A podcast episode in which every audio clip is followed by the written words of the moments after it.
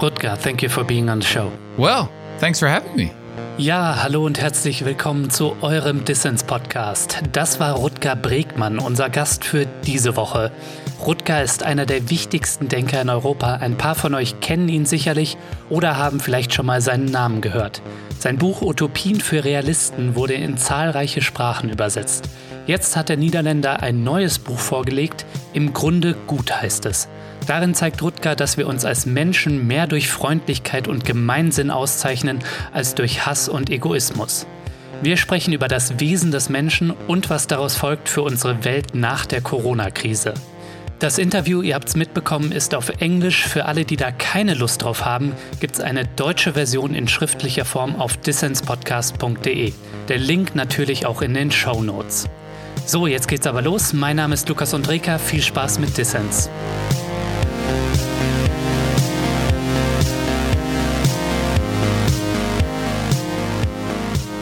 Rutger, you wrote a new book. It's called Humankind A Hopeful History. The main claim of your book is that it is empathy, compassion, and kindness that make us human beings. Mm -hmm. The corona crisis sometimes seems to bring out a darker and more selfish side in us. What do you make of that?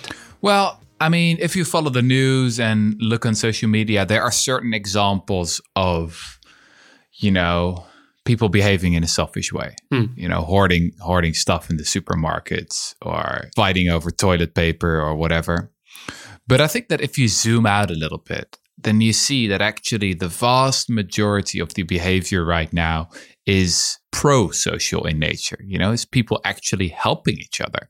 You see so many groups originating on social media, WhatsApp groups and Facebook groups, you know, people saying we got to help each other. Mm. I think that for every hoarder, for every egoist, there are a thousand civilians who are willing to do their best to stop the virus from spreading. And for every panic buyer, there are a thousand nurses, you know, working their ass off. Mm-hmm. So I think that's important to do right now is to zoom out and look what most people are actually doing. Why do you think it is that it's difficult for us as humans to zoom out and see the bigger picture that seems to be that most people in a crisis situation like the corona pandemic behave in a kind and compassionate way, and that selfish behavior is the exception. Well, I think the real question would be why is it so difficult for journalists? because, I, to be honest, I think that most people actually would share my opinion, you know? Uh, been talking about it with my neighbors, you know, people on social media, many of my readers.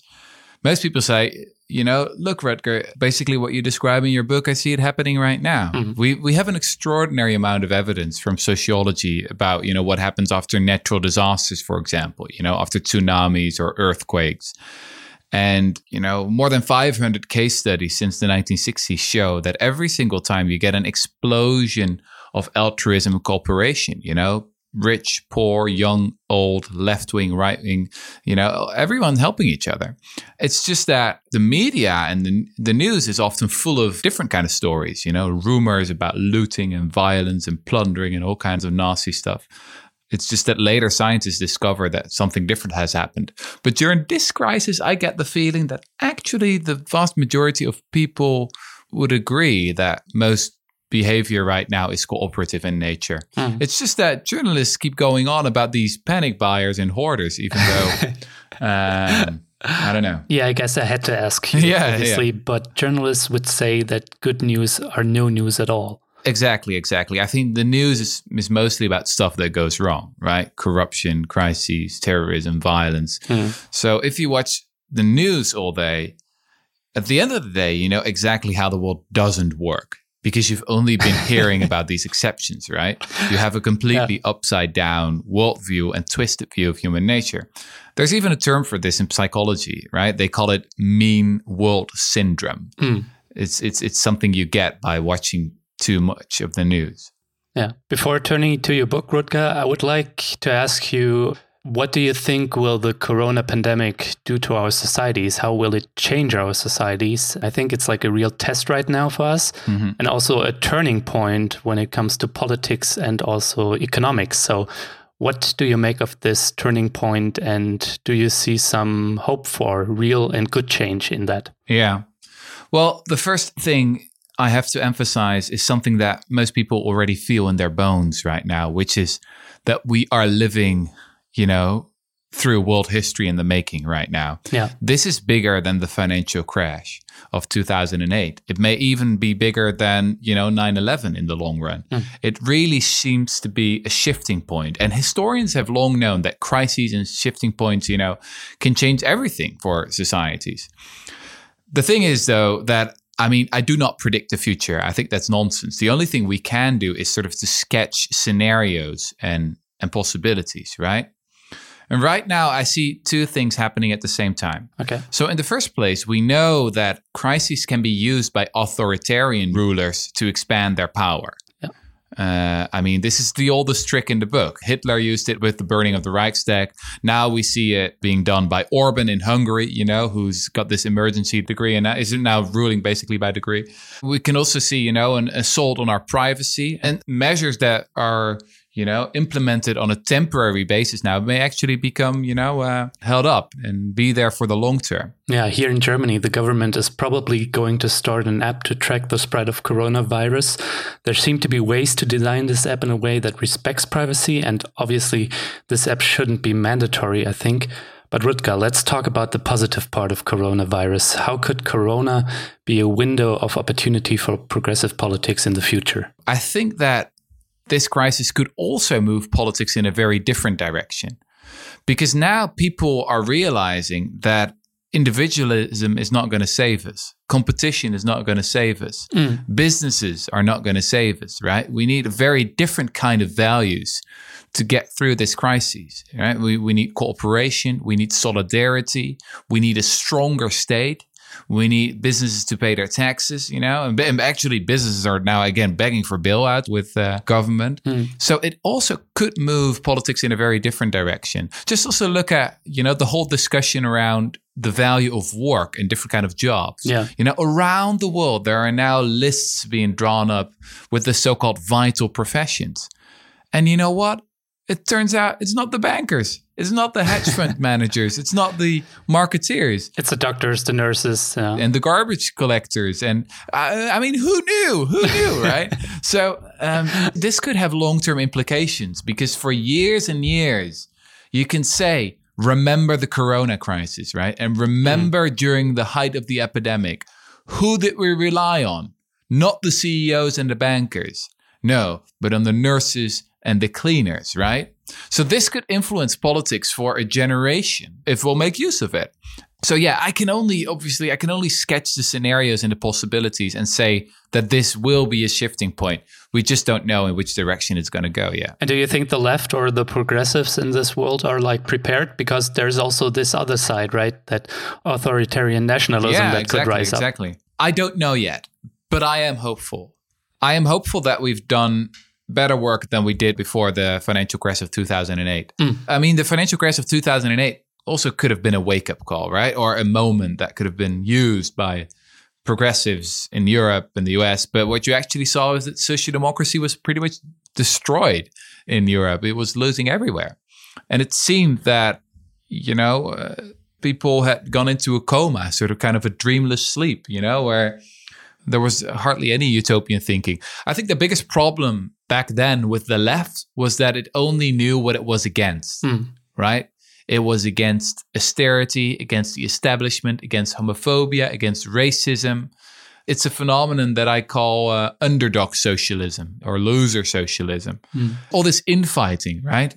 Very bad at building coalitions or very bad at actually thinking about power and how you can change institutions. Mm. Mostly interested in sort of being right or something like that, mm, uh, mm. or rather be right and lose than be a little bit wrong and win, right? Mm. But my hope is that things have changed here and that we are now better prepared. Just look at what's been happening in the US, for example. I mean, the whole Overton window, you know, the whole window of political possibility has shifted a huge amount mm. in the past five, six years. If you look at even a guy like Joe Biden right now, and I'm not a huge fan, but Joe Biden's climate plan is more radical than Bernie Sanders' climate plan of 2016, mm, right? Yeah. If you look at the tax plan of Pete Buttigieg, right, it's like three or four times as radical as the tax plan of Hillary Clinton in 2016. Still, I think Bernie would have made a wonderful president. But yeah, yeah, but he he has won the battle of ideas. I guess that's my point. Yeah. Even if he won't be president, in a way, he has already won. Yeah, I think it could go both ways. And as progressive and leftists, we have to get involved, obviously. Exactly. But Rutger, yeah. let's talk about your book, which is kind of the book of the hour, because you ask exactly the question mm-hmm. which view of us as humans should shape politics after the corona crisis or during the corona crisis. In English, it's called Humankind A Hopeful History. The original Dutch title is De meeste mensen deugden. Yeah, yeah. Did I pronounce yeah, that right? Exactly, yeah. Most people are good, would be the translation in English. Yeah. And in German, it's called Im Grunde gut, eine neue Geschichte der Menschheit. Mm-hmm. This book is basically a big argument. We hinged up on this topic about what's the nature of the human species, whether it's good or evil. And you argue that as humans, we are good.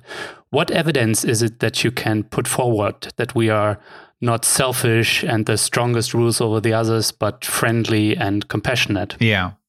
Well, what we have seen in the past 15 to 20 years is that scientists from very diverse disciplines, hmm. right? So, anthropologists, archaeologists, sociologists, and psychologists, that they've all moved to a much more hopeful view of humanity. Okay. And they often even don't know it from each other, right? Because they're all specialized in their own fields.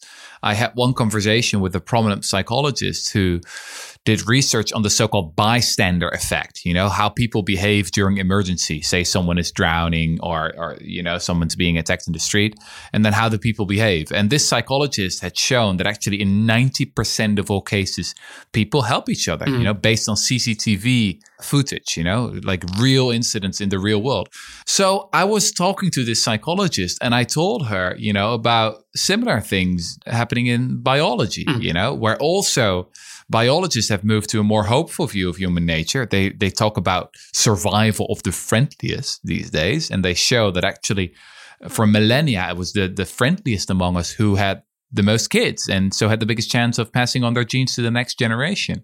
Okay, and and then that psychologist said to me, "Oh my God, so it's happening there as well." So th- this is really um, what I try to do in the book. I'm just connecting the dots. I'm zooming out and I'm showing that something bigger is going on in science right now. Yeah, I mean, you're sketching out uh, evolutionary biologists, psychologists, but also neuroscientists. What I was amazed with that you kind of destroyed some experiments that shaped my opinion about how human nature is. I mean, I learned in school about experiments like the Stanford prison experiment mm-hmm. and the Milgram shock experiment. Yeah, me too. Which basically, even until today, even though there is evidence to the contrary, even until today, they shape our view about how people behave in extraordinary circumstances and how they do evil things.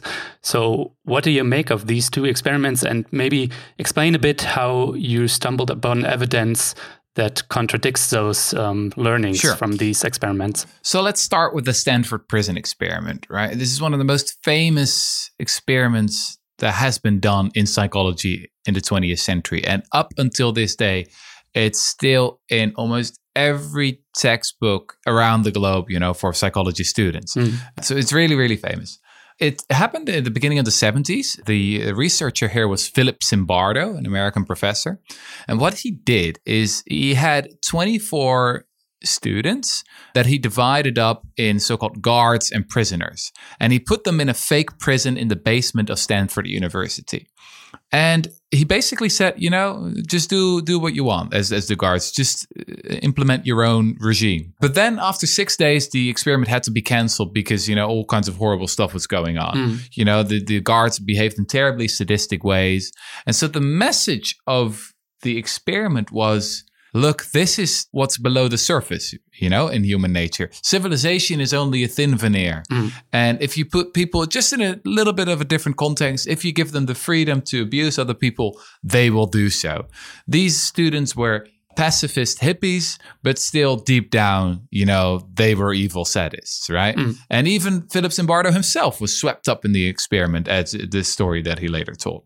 So this is an incredibly famous experiment and it's always being used to explain all kinds of atrocities in history, right? I think it became also very famous, obviously, because it was used as an explanation for the horrors of the Second World War and the Holocaust, mm. with the message that, you know, there's a Nazi in each of us. If you get rid of that thin layer of civilization, then, you know, people reveal their true selves and we're all selfish and we're all beasts. Mm. Now, I used to believe this for quite a while as well. I mean, I have written about this in earlier articles and in books. It was only while researching this book that I basically discovered that it was a hoax. Okay. It's a total hoax. The whole experiment is it's it's, it's what Donald Trump would call fake, fake science. But being right. so we know now, based on archival material, is that actually Zimbardo specifically instructed his students to be as sadistic as possible. Okay. Then many of those students said, I don't want to do that. You know, if it were up to me, we would just have drink tea and have a nice time together. Hmm.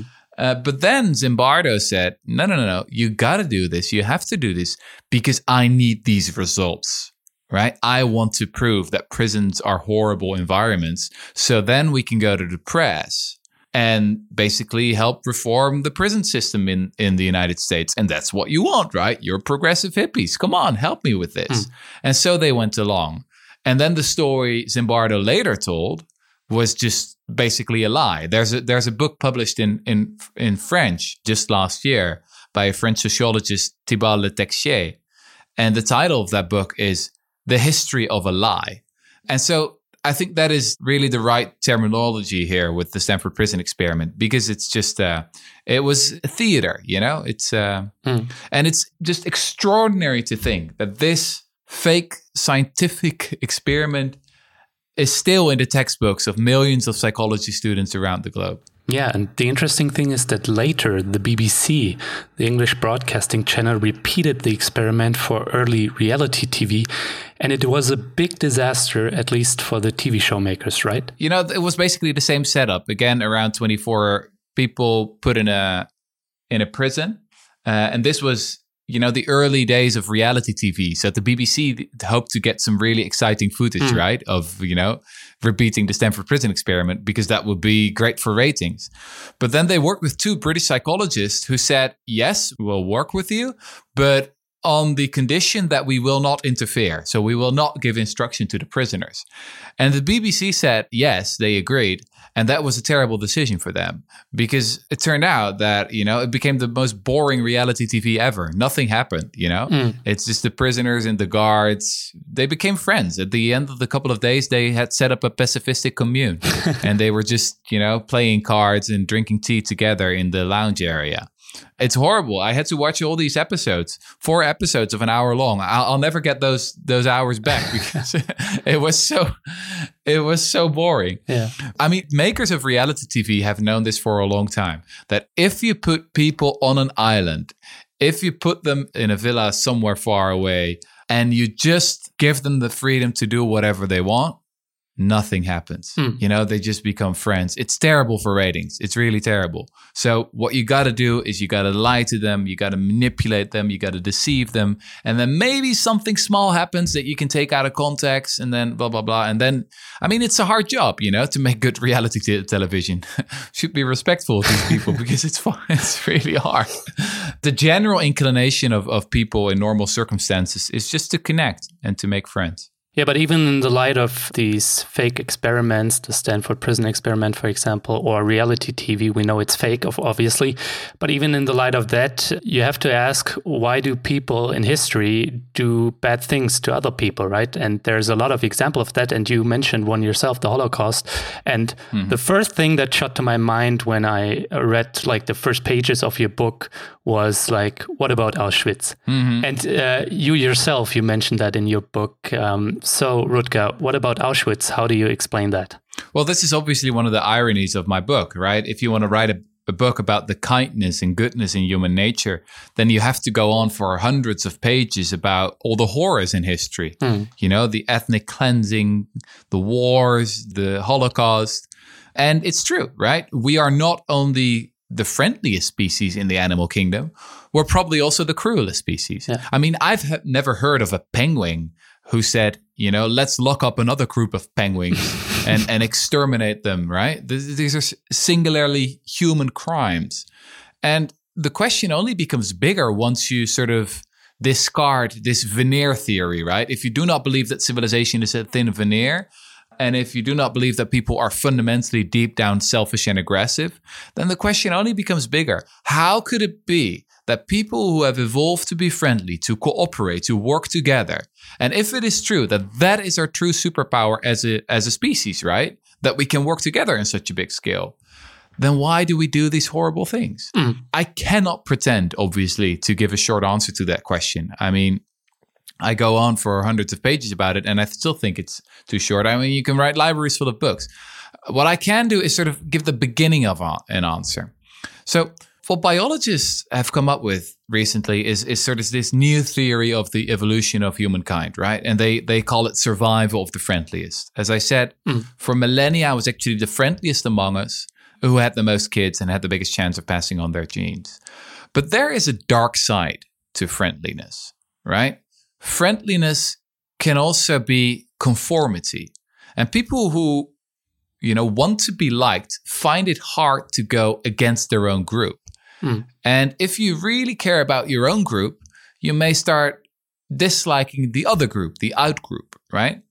So, what psychologists and biologists now suspect is there's a deep connection here between our empathy and our xenophobia, right? So, we feel empathy for our own group and we start disliking the other group. We have a, a button for tribalism in our brain. And I think this plays a an extraordinary important role in, in you know the big disasters and atrocities in human history is that as you start to care more about your own group, you you find it hard to go against uh, your your own group and to go against your own leaders.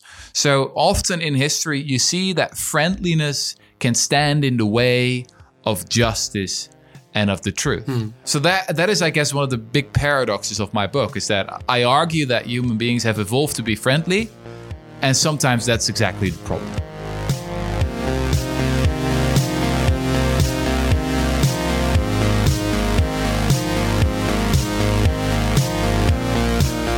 Ja, ich möchte die kurze Pause für einen klitzekleinen Werbeblock nutzen, denn den Dissens-Podcast für euch zu recherchieren und zu produzieren, das kostet jede Menge Zeit und damit auch Geld. Wenn du es dir also leisten kannst, dann mach doch mit bei Dissens und werde jetzt Fördermitglied. Das geht schon ab 2 Euro im Monat. Dissens hat mehr als 340 Freunde, die dem Podcast monatlich Geld geben und dadurch ermöglichen, dass wir gute Ideen für alle da draußen senden können. Aber damit Dissens eine Perspektive hat, müssen wir in diesem Jahr auf mindestens 500 Fördermitglieder kommen. Als Fördermitglied nimmst du unter anderem automatisch an Verlosungen teil. Auch zu dieser Folge gibt es ein Buch zu gewinnen und zwar im Grunde gut von Rutger Bregmann. Alle Infos zum Buch und dazu, wie ihr bei Dissens mitmachen könnt, gibt es in den Show Notes und auf dissenspodcast.de.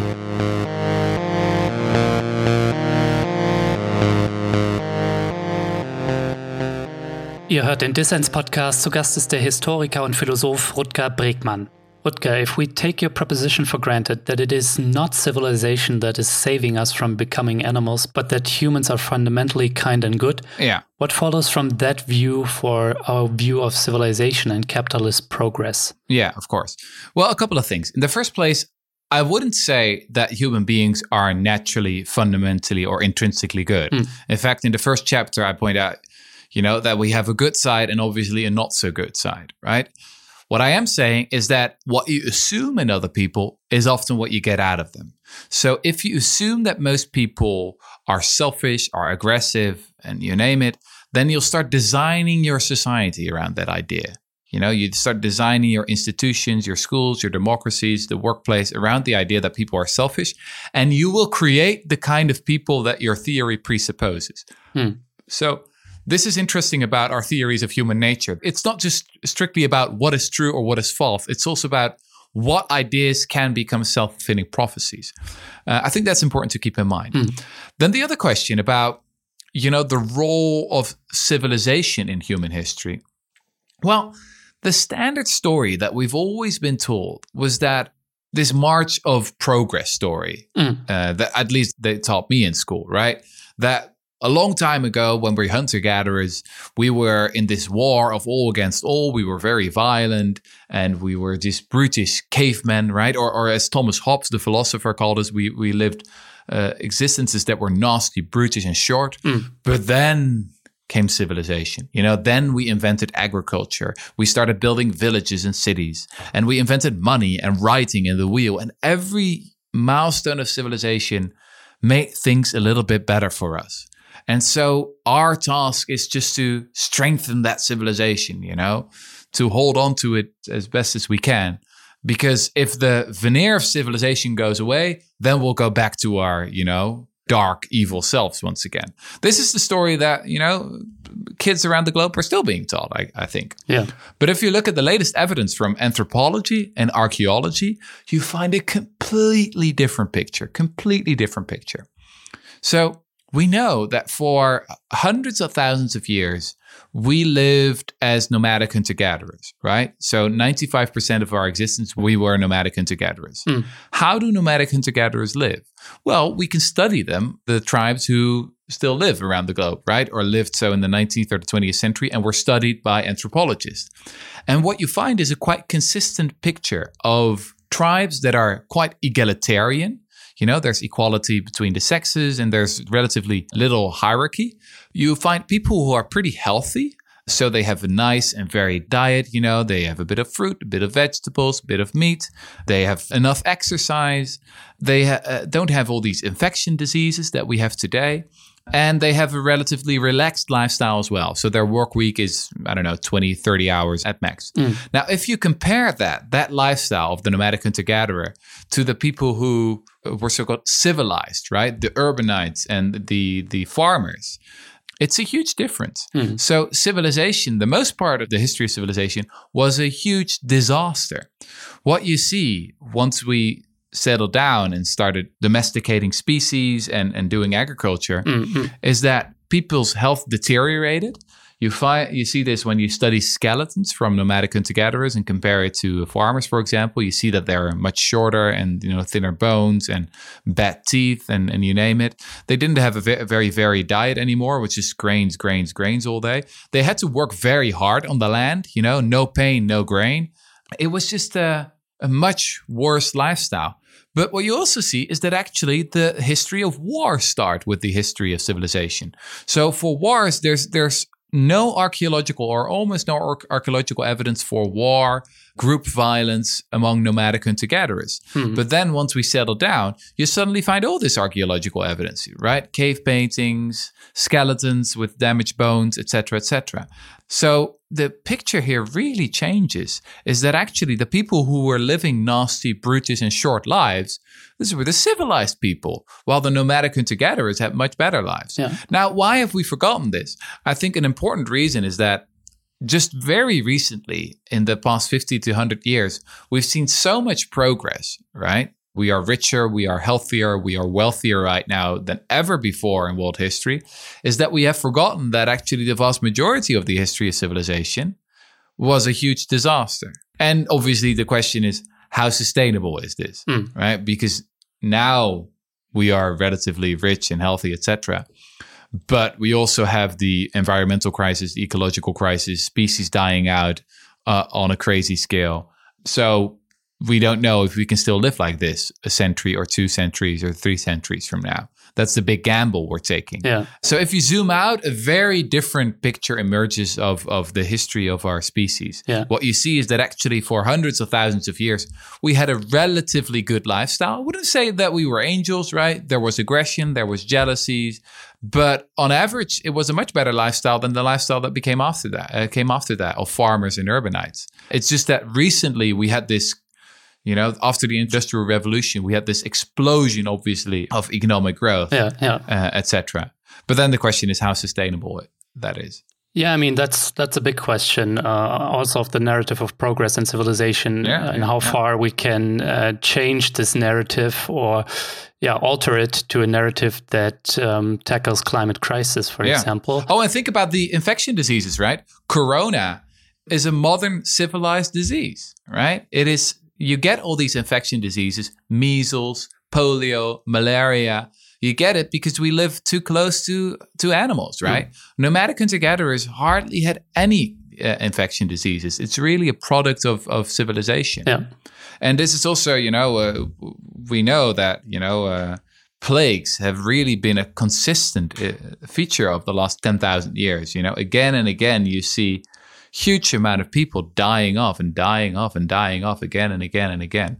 So, uh, Corona is a typically consequence of a so called civilized lifestyle.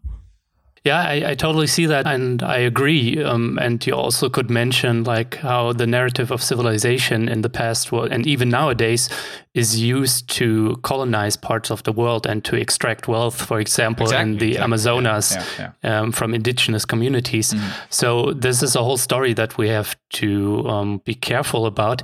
But Still, I wonder if you kind of romanticize in a way or glorify the times of hunters and gatherers mm-hmm. because um, you can't seriously say, okay, we should abandon civilization and go back to like a hunter's gatherer lifestyle. Yeah, of course. It's impossible. We couldn't do it. So, what would be like policy proposals that you make out of your view of humans as being good people? Yeah. Mostly.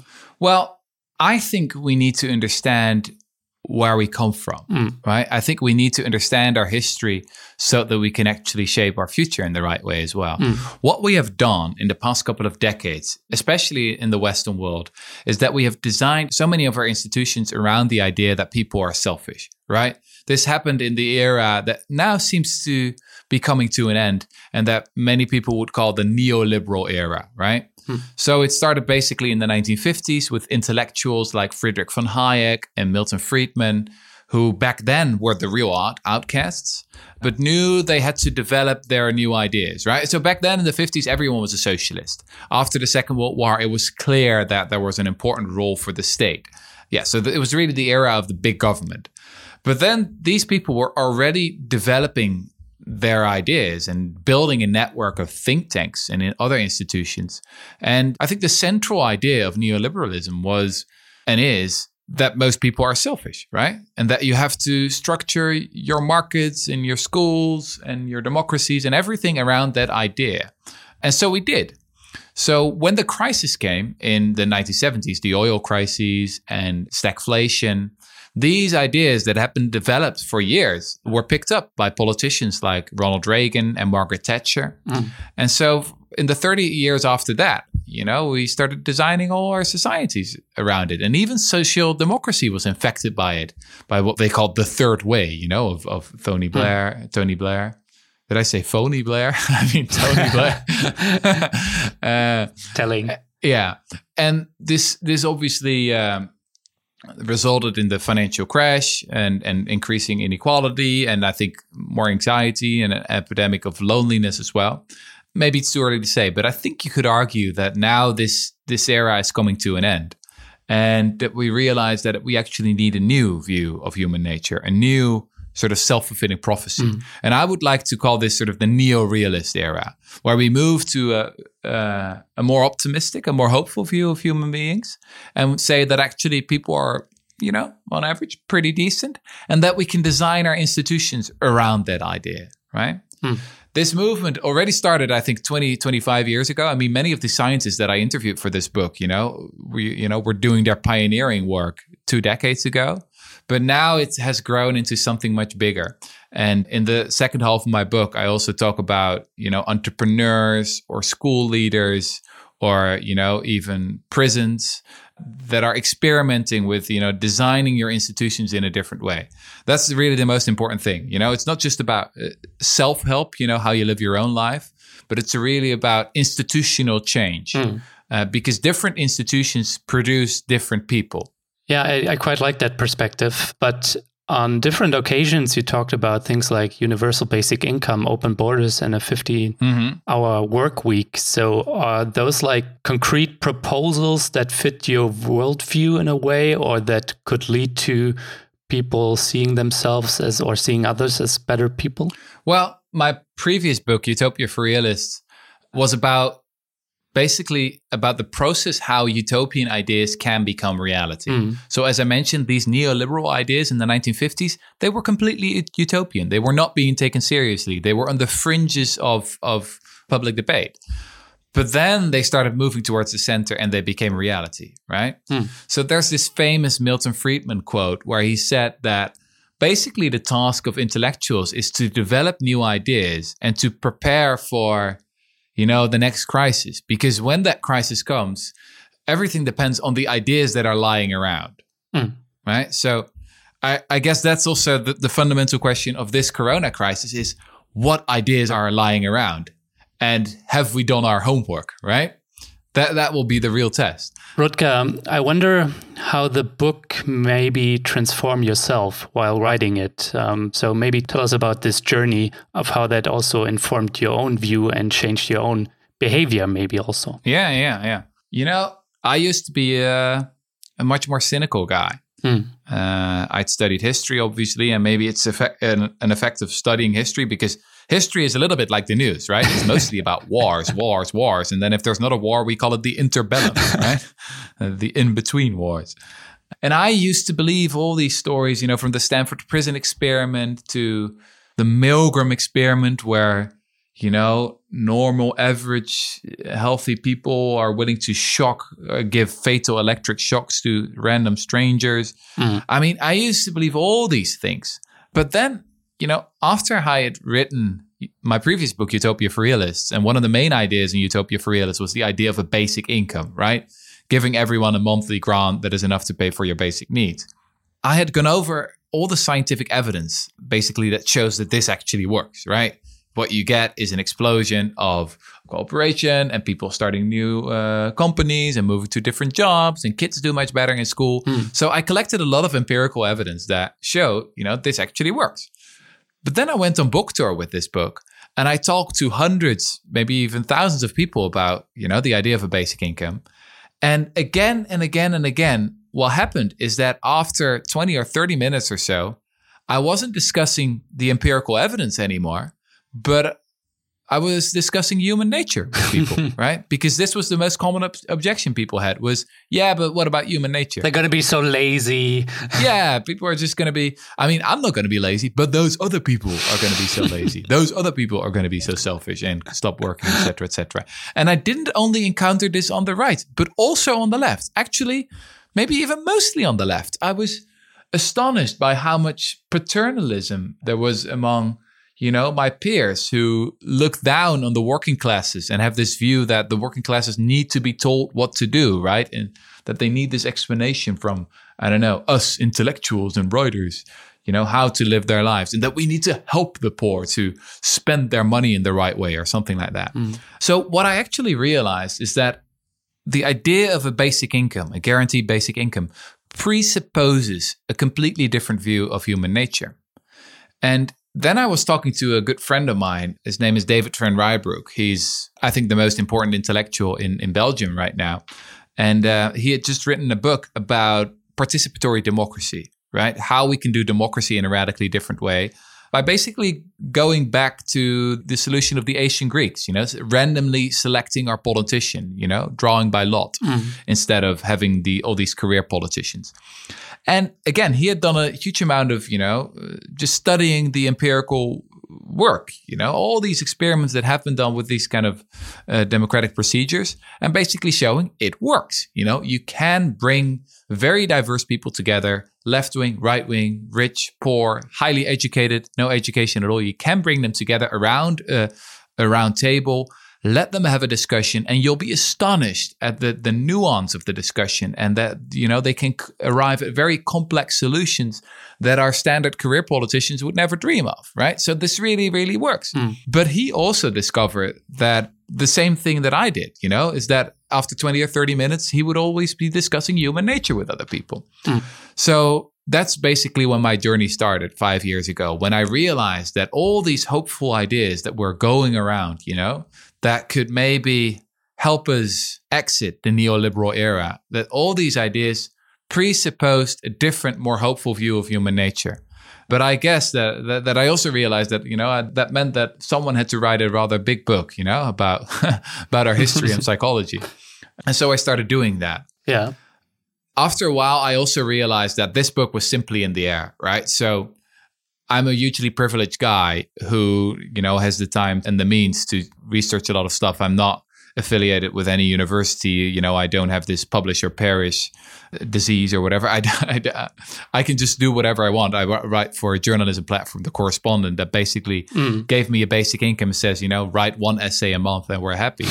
That's a good lifestyle. Yeah, yeah. If I wouldn't have written this book, I'm pretty sure someone else would have mm. because it's simply in the air right now. It's simply a synthesis that was that's in the air. You know, it's just I'm I'm only connecting the dots of all these different disciplines and experts and and people who are, are already organizing their institutions in a different way. And I, the only thing I'm saying is, look, something bigger is going on here. But again, how, how did it change yourself, maybe in your personal life? So maybe you see the world in some parts differently after the research you did, and maybe you act differently now. Well, a little bit, obviously. I couldn't resist, you know, writing one chapter, the last chapter of my book, which is sort of the self-helpy chapter, right? Where I draw a couple of rules to live by. Give us some advice. Yeah, it's sort of the what would Jordan Peterson say if he if he if he actually uh, live like a crap? Yeah, yeah, yeah, yeah.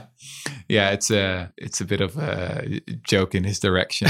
now, obviously, I should say I'm not a big believer in the self help genre, and, and we have too much introspection and not enough outrospection. Right? The real challenge is to build different institutions. Mm. But I couldn't help drawing a couple of life lessons.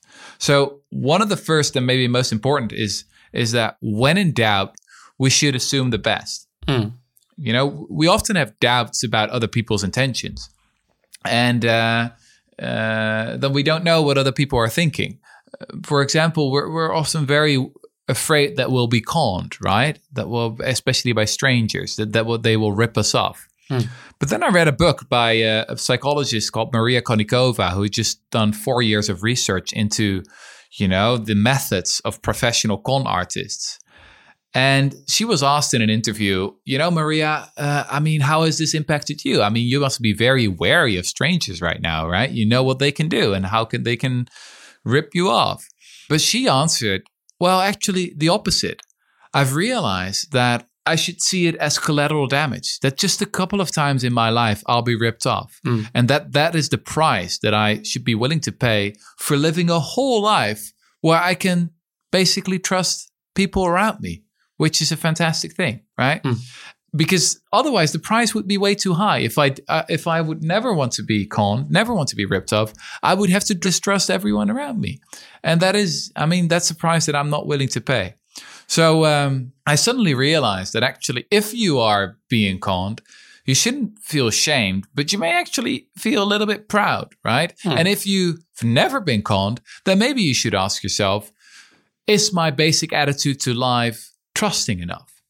Last question, Rutger. When you look into the future, like maybe 10 or 20 years from now, what do you think will happen when more and more people start to change their perceptions of humans as being decent and this becomes the self-fulfilling prophecy that you wish for it to become i don't know i don't know i think i only scratched the surface the thing is you know everything starts with a view of human nature mm. political ideology starts with a view of human nature right the only political ideology of the of the modern ideologies that had the same view of human nature as i have was anarchism right the anarchists believed basically the same thing as well which is most people are pretty decent and power corrupts. I mean, that is sort of the short summary of my whole book. The only problem with the anarchists was that they were not very good at building institutions. Mm. I mean, remember the uh, Occupy Wall Street movement, right? It was uh, the analysis was was right, but then the method it didn't really uh, give us lasting institutional change. Mm. This is so often a problem among the left and progressive is that they don't understand institutions. The right understands this much better. They understand power much better than so often than we do. Mm. So. Um, an initial idea was to write another book called The Anarchist State so, what would the state look like if it would think like an anarchist, right? If we would have centralist tax collection, you know, that would really reduce inequality. But then, for example, if we organized something like healthcare, you know, just have bottom up healthcare organizations that work in self directed teams, et cetera, et cetera. Can we combine these two things? Hmm. I think we can. Universal basic income is another example, right? There are a lot of people on the left who say, oh, it's a neoliberal Trojan horse. And sure, I mean, there are right wing versions of basic income. Mm. But in our utopian version, the best version, you would have a system that would radically reduce inequality, give everyone you know the means to make their own choices in their life right have real venture capital for the people so that we can actually see who the real wealth creators are right because if the garbage collectors go on strike it's a disaster if the bankers go on strike well no one really cares so um, i think that with basic income you also see this sort of this this combination that, that you could call the anarchist state, right? It's quite libertarian when it comes to, you know, giving people the freedom to make their own choices, but it's socialist when it comes to giving mm-hmm. people actually the means to make those choices. That is the political direction that I'm interested in, and I have no idea where it's going to lead. But I, but I think it's going to be a better place. Yeah, it's for us to make these uh, anarchist institutions, which is we have to redefine power, I guess, when we don't want to copy the right or the old socialist traditions who did it wrong. Yeah, yeah, yeah, yeah. Rutger, thank you so much for the interview. Thank you.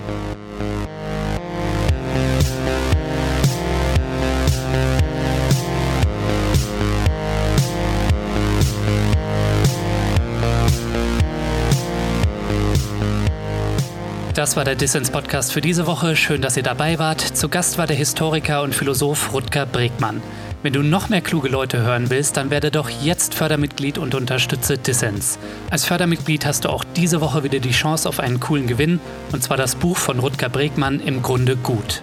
Alle Infos zum Buch und dazu, wie ihr bei Dissens mitmachen könnt, gibt's in den Show Notes und auf dissenspodcast.de. Wenn ihr mehr von Dissens wollt, dann abonniert diesen Podcast auf iTunes, Spotify oder der Podcast-App eurer Wahl. Ich freue mich natürlich auch über Kommentare und Anregungen. Danke fürs Zuhören und bis nächste Woche.